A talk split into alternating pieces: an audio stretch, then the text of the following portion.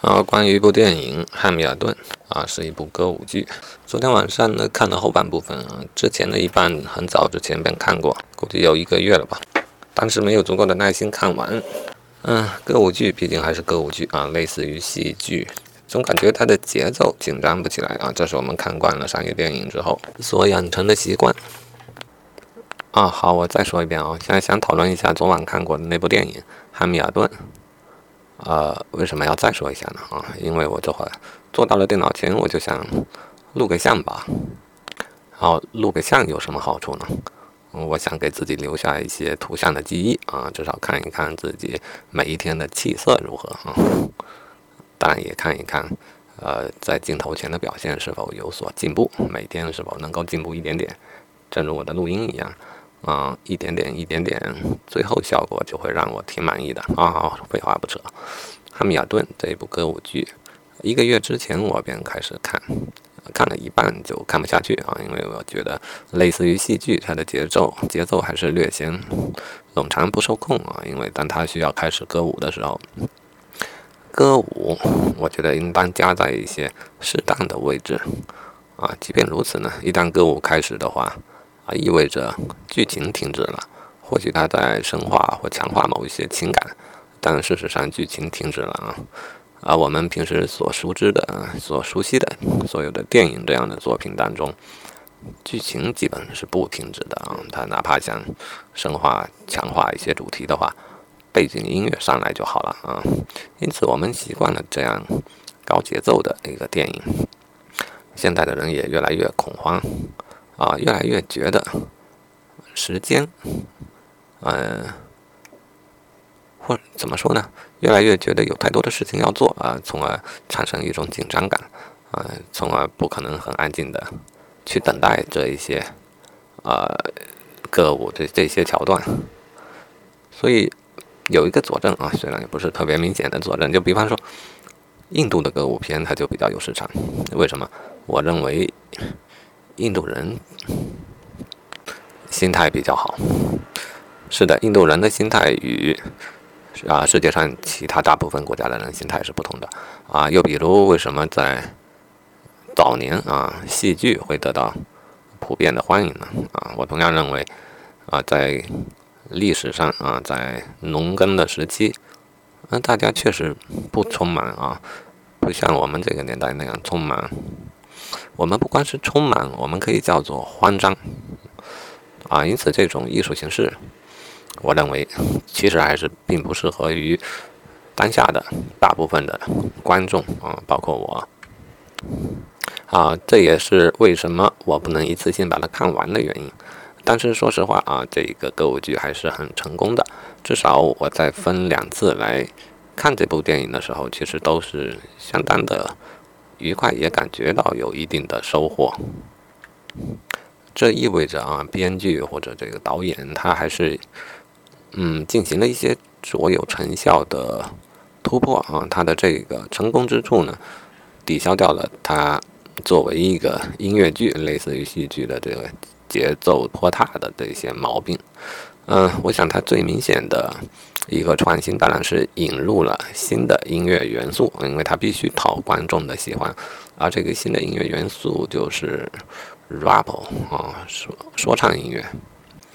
然后当然就是舞台效果、舞蹈的各种的设计，啊，这些都让人感觉到优美啊，或者耳目一新。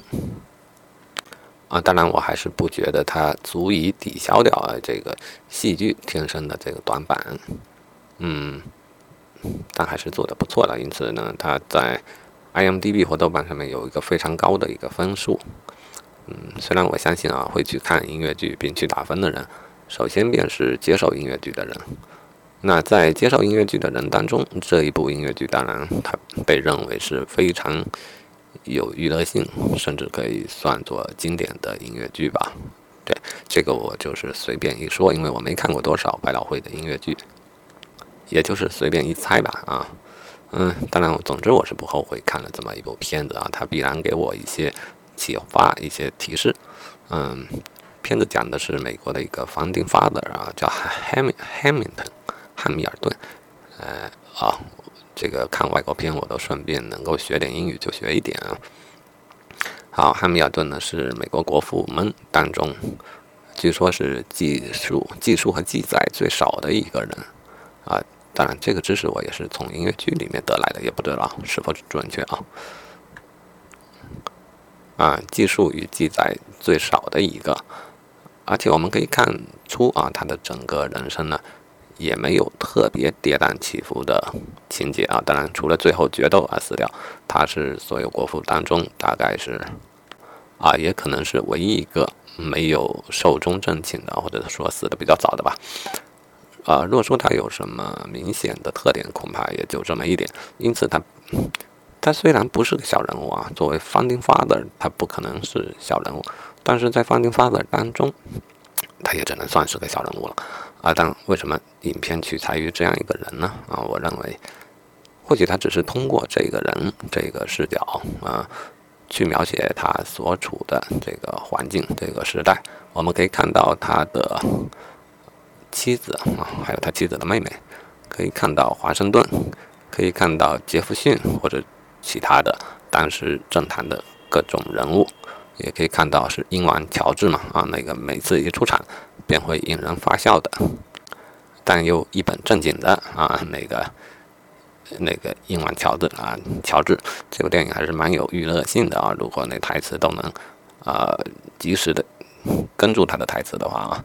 因为这种幽默这东西是需要一些语言的基础和功底的，要不然他的梗在哪里你都体验不到啊。呃，因此如果我英语好一点的话，会看得更加有乐趣一些。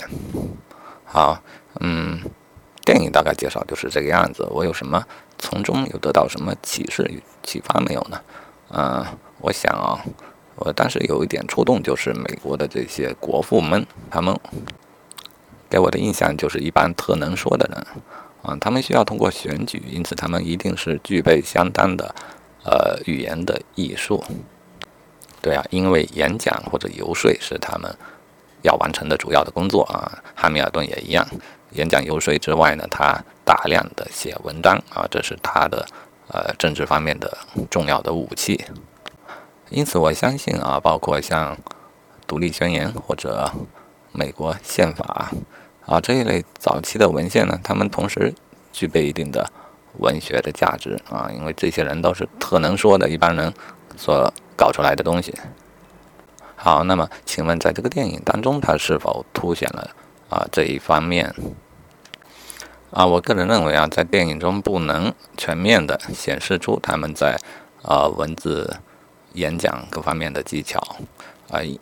这这是因为他选择了呃选择的音乐啊，他向潮流、向说唱音乐靠拢。而说唱音乐，我们明显知道，与美国的先贤国父们的那些长篇大论相对照呢啊，一个是阳阳春白雪，一个是下里巴人啊，呃，因此本片它应该是嗯挺费脑筋的去尝试将二者融合起来，但是我还是相信。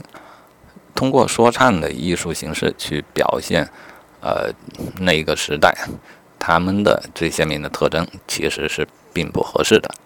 充其量呢，也只能算是一种让人耳目一新的一个手段而已。嗯，我就在想象啊，那么如果我创作一个呃中国的历史题材的音乐剧啊，或者就说一个音乐剧，它应该怎么做呢？第一位要解决的问题，一定是节奏的问题。啊，固然我们的情绪需要被加强，但是我们的观众已经没有足够的耐心去等待这种情绪的加强。我想，任何情绪加强的，啊，这样让甚至让情节停顿下来，专门在铺陈情绪，嗯，这样的桥段呢？还有多少观众有耐心看呢？因此这是个大问题。我认为啊，如果要搞个音乐剧，你一开始也不能加进这样的桥段，只有到一切水到渠成的时候才敢尝试一下啊。这是我认为音乐剧想要成功，呃，首先要注意的一个问题。好，然后就是音乐的风格啊。当然，对于美国来说，他这一次选择了说唱音乐。说唱在中国如何呢？嗯，这恐怕也是可以的啊。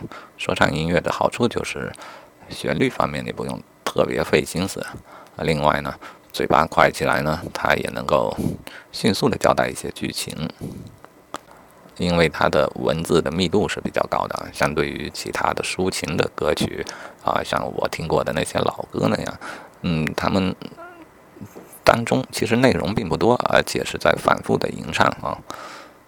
这个可能不太适合现代人，但他在看电影的时候的那种心情啊，他可等不了你反复来三遍之类的啊。那这么想来，说唱这个形式恐怕还是最为合适的喽。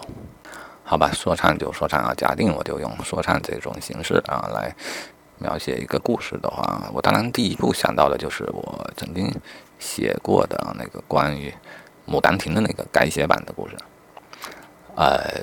其中我用了很多这种打油诗的这种押韵的写法，那它当然就挺适合用说唱的方法表现出来。嘿，哎，我觉得这倒是一个主意啊。我觉得那个作品也是我呃灵感迸发的一一个一个挺重要的一个东西作品。嗯，我想在形式上改造它一下，让它发扬光大一下倒是不错。那么用说唱这种形式又不错，然后我就要注意注意啥呢？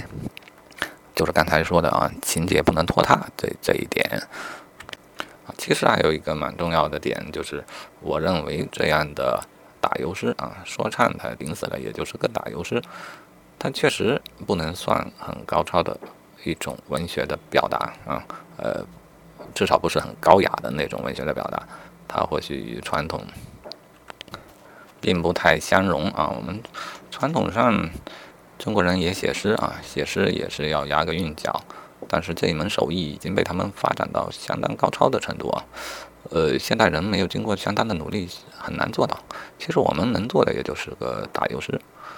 呃，我认为啊，理想当中最好的当然是你能够把一个音乐剧写成唐诗、宋词、楚辞那样的艺术高度，那固然是极好的。那落到自己身上，假设说我自己来做一个这样的作品的话，那那那那我确实没有这个奢望。好，那说一点务实的啊，假如我想把我原本写过的《牡丹亭》这样一个剧本，这个剧本我已经啊，除了旁白、呃场景介绍之外啊，大部分采用了能押韵就押韵，这个我认为是非常容易啊，已经押韵的这些部分是很容易把它做成一个说唱音乐的。嗯，这个倒挺有意思的。考虑到现代人的耐心很差，有焦急，嗯，我猜想啊，是不是可以把它做成一个短视频啊，让它在较少的时间容量之内便结束掉？那这样情节一定会是紧凑的，而不会太冗长而拖沓。啊，因为说唱这种艺术形式跟呃咿咿呀呀的唱戏还是有区别的啊。说唱可以快速的推动情节剧情的发展。哎呀，不能再多说了，这又花了半个小时多啊！本来是计划坐到书桌前面开始学习的，我去，好吧，嗯，那那个我就把它做成一个说唱的啊，只有在那个最最最比较高潮的几个桥段呢，嗯，引入一些抒情的啊，说唱我就自己唱吧，抒情的我也自己唱吧，呃，从头到尾自己唱吧。嗯，那就是台词的设计，还有说唱音乐的一个编曲。如果这两个事能做得好的话，我觉得这个作品它可以成为一个相当完整的作品，而且呢，考虑到了这个，而且兼顾到了这个时代的需求，它可能会火。嗯，可能会火，有空可以去弄一下。哎，但是我这会儿没空啊。对，再见，学习。